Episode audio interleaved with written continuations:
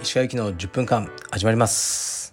このチャンネルでは日本最大級のブラジリアン柔術ネットワークカルペディエム代表の石川行きが日々考えていることをお話しします。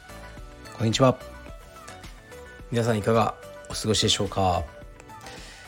梅雨に入ってるはずですが東京はあまり雨が降ってないですね。そんなにジメジメもしてないような気がします。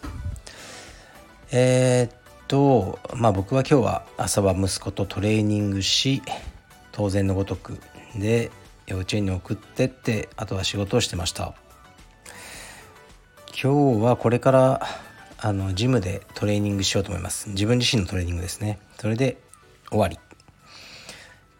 いったところですかね。でレターに参りましょう。またあの数件いただいてますね。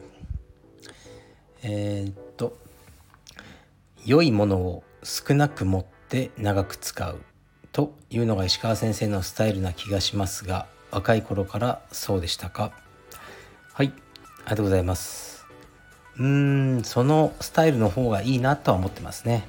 安い服とかをいっぱい買ってすぐ捨てるんじゃなくてまあそんなねめちゃくちゃ高いのは買えないですけどいいものを長く使いたいとは思ってます。でそういうものも何点かありますね。最近はお金 すいません。お金使わないですね。もうなんかあの物欲もなくなってきましたね。特に服はもう本当に買わなくなっちゃいましたね。他に何だろうな。まあオフィスのうんね PC が壊れて買ったりとかそういうことはしますけど、まあ、物をねあまり買わなくなってるなと思いますね。でも買うんだったらいいものを買って長く使いたいなと思ってます。はい。次いきます。いつも楽しく拝聴しています。石川先生のファッションはパーカーや T シャツなど着心地が良くてカジュアルなものが多いイメージです。シャツスタイルやスーツスタイルなどはあまり着られないのですか？また映画好きとのことですが70から90年代のアメリカのアメカジファッション。かっこチェックシャツ革ジャンジーンズミリタリージャケットは着られますか？自分もトム・クルーズが好きで彼の映画のアメカジファッションを真似してみるのですがなかなか決まらないので諦めました。笑い。はい。ありがとうございます。えっとですね、まあ、僕はあのスーツとか着ないですね。もうお葬式と結婚式ぐらいでしょうか。最近は結婚式もノーネクタイのジャケットで行ってます。それで良くないですかね。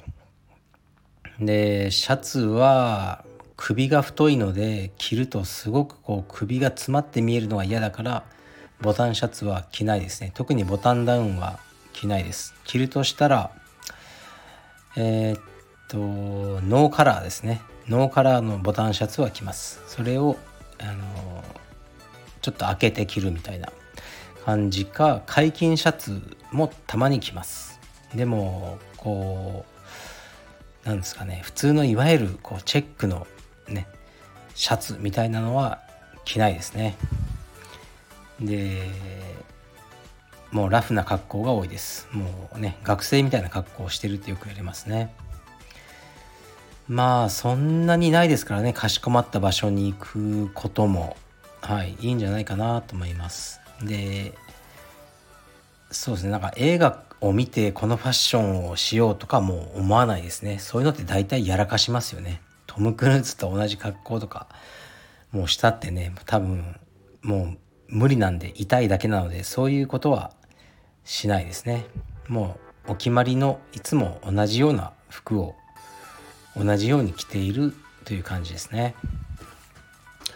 はい次いきます。えー、っと石川先生おはようございます。いつも楽しく聞かせていただいております。私も野村くんいちさんのラジオを聞いてます。野村さんは柔術着がとても似合いそうですね。いつか石川先生がトラベリング・ウィズ・アウト・ムービングにゲストでお話しされるのを楽しみにしています。おす。はい、ありがとうございます。野村君一さんとこの間お会いしてあの偶然ですね、えー、少しお話をさせていただいたということですね充実の話もしたってことなんですよね。で野村さんがやってるそのねトラベリング・ウィザウト・ムービングっていう日曜の夕方やってますね7時とかかな夜かなもうでその声がすごく低くて渋いんですよ。こんにちは。野村くん一です。みたいな。もっともっと渋いんです。もうすごいかっこいい声で。で野村くん一さんのことはもちろんね知ってましたけど実際に話した時にその声だったんでうわラジオの声と同じですね。って、まあ、当たり前の感想を言ってしまった。ってことがあったんですね。それをこの間お話ししてそれに対するレターですがえー、っとねあの野村さんってあの一体仕事何なんだろうって知ってる人はみんな知ってますけど何だろうと思ってちょっと今ウィキペディアで野村くん一って入れてみたら日本のマルチクリエイターライターインテリアデザイナー俳優ラジオパーソナリティである。って書いてありますね。なるほどね。本当にそういう感じですよね。これ決まった仕事ってないですよね。でちなみに奥様があの佐田真由美さんですかね。という感じで。でえー、っとねそうですね。まあ僕がゲストで呼ばれることはないでしょうね。柔術着似合うかもしれないですね。でも僕ね柔術に誘ったりとかもうしないんですよこういう方を。なんでかというといわゆるこの大御所芸能人とかファッション界の大御所の人とかが道場にあのなんかなんかなんだろうな。例えば雑誌のつながりとか何かの取材でそのままでこう流れでちょっと呪術やってみたいよ僕もみたいな感じになって「ああどうぞ」とかなったことは何度かあるんですけども大体ねうーんこう そんな真剣にやってくれないんでそれがまず困るしこう一回やって「石川君これ面白いねこれ充実ってこれ続けたいよ」みたいになった時に「じゃあの入会手続きお願いします」ってなかなか言えないんですよね言いにくいんですよね。じゃあまた遊び来るよみたいな感じのノリになってこれ一体何だろうってね遊びに来られても困るよってあるじゃないですか。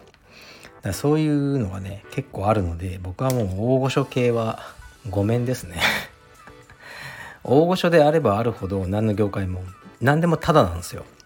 タダに慣れきってるんですね。お金持ちの人の方がいろんなものをタダでもらえるんですね。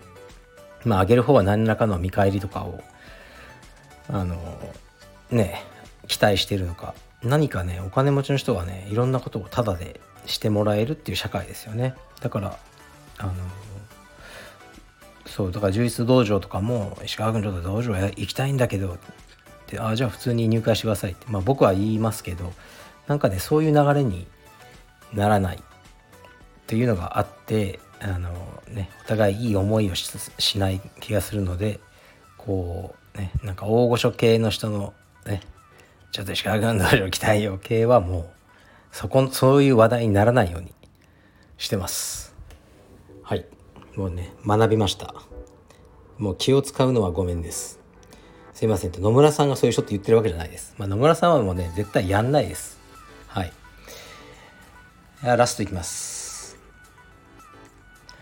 えー、と石川先生がマクドナルドハウスで寄付をされていることを聞いて自分も調べて少額ですが募金をいたしました募金や慈善事業を公言するのは個人の満足感や企業の広報活動が主な理由と思っていましたが公言することで自分のように募金や寄付をする人が増えるというメリットがあるのだと感じました。質問ではありませんが石川先生が行っている活動で影響を受けて寄付をした人がいるということを伝えたくレターしました。暑くなってきましたので熱中症に気をつけてお過ごしください。はい。ありがとうございます。そうですね。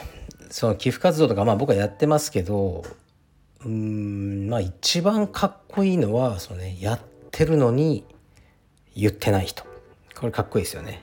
他から聞くとかね。実はあの人2,000万寄付したらしいよ。みたいな。他から聞くのかっこいいですね。まあでも僕はかっこよくないんで僕は寄付したら寄付したというタイプですね。でなんで言うかっていうとこういう方が現れてくれるからですね。まあ次に何も言わないけど別に寄付もしてない。タイプですね。まあこれは普通のタイプですよね。で最後ちょっといけないのが寄付してないのになんかしてる感を出すね、まあ、それはもうちょっと人間としてどうかと思いますけどまああのねそういう4段階で見た時に、まあ、僕は上から2番目だと思いますね。寄付してしたことを言うタイプです。はい。まあでもね言ってない寄付もあるんですが、まあ、そう言ってない寄付があるっていう時点でもうこれやっぱ2番目でしかない人間ですね。すいません。でもね実はねあの僕の影響というか僕の何ですかラジオラジオじゃないその時は。SNS を見てなんと数千万を寄付した人っているんですよ以前。でそれもその人は言わなくて寄付された側からまあ密かに聞いたっていうことがあったんですね。うん。でそのまあその人はなんかその僕の SNS 僕その人の名前も知らないんですよ。で僕の SNS をあのなんか見た人で共感してくれてでめっちゃお金持ちで数千万を寄付してくれたらしいですねしかるべき機関に。という話を聞いてからはこれはねもうどんどん言わんといかんですよと思ってますね。はいですからあのまあ寄付に対するね考え方はいろいろありますけどやっぱ日本人はしなすぎですよね。しないっていうのはケチとかじゃなくてなんかねこういいことしてると思われることが恥ずかしいとかなんかいい人ぶってると思われるのがあれだとかねなんかいろいろあると思うんですけどもういいんですよそういうのは。あのやりましょう普通に。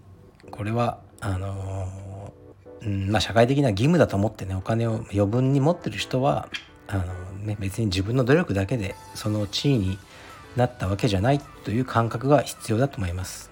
みんな運ですよね。お金持ちになった人は。はい。だから運がちょっとない人に分けてあげようというふうに思いで寄付をすればいいんじゃないでしょうか。はい。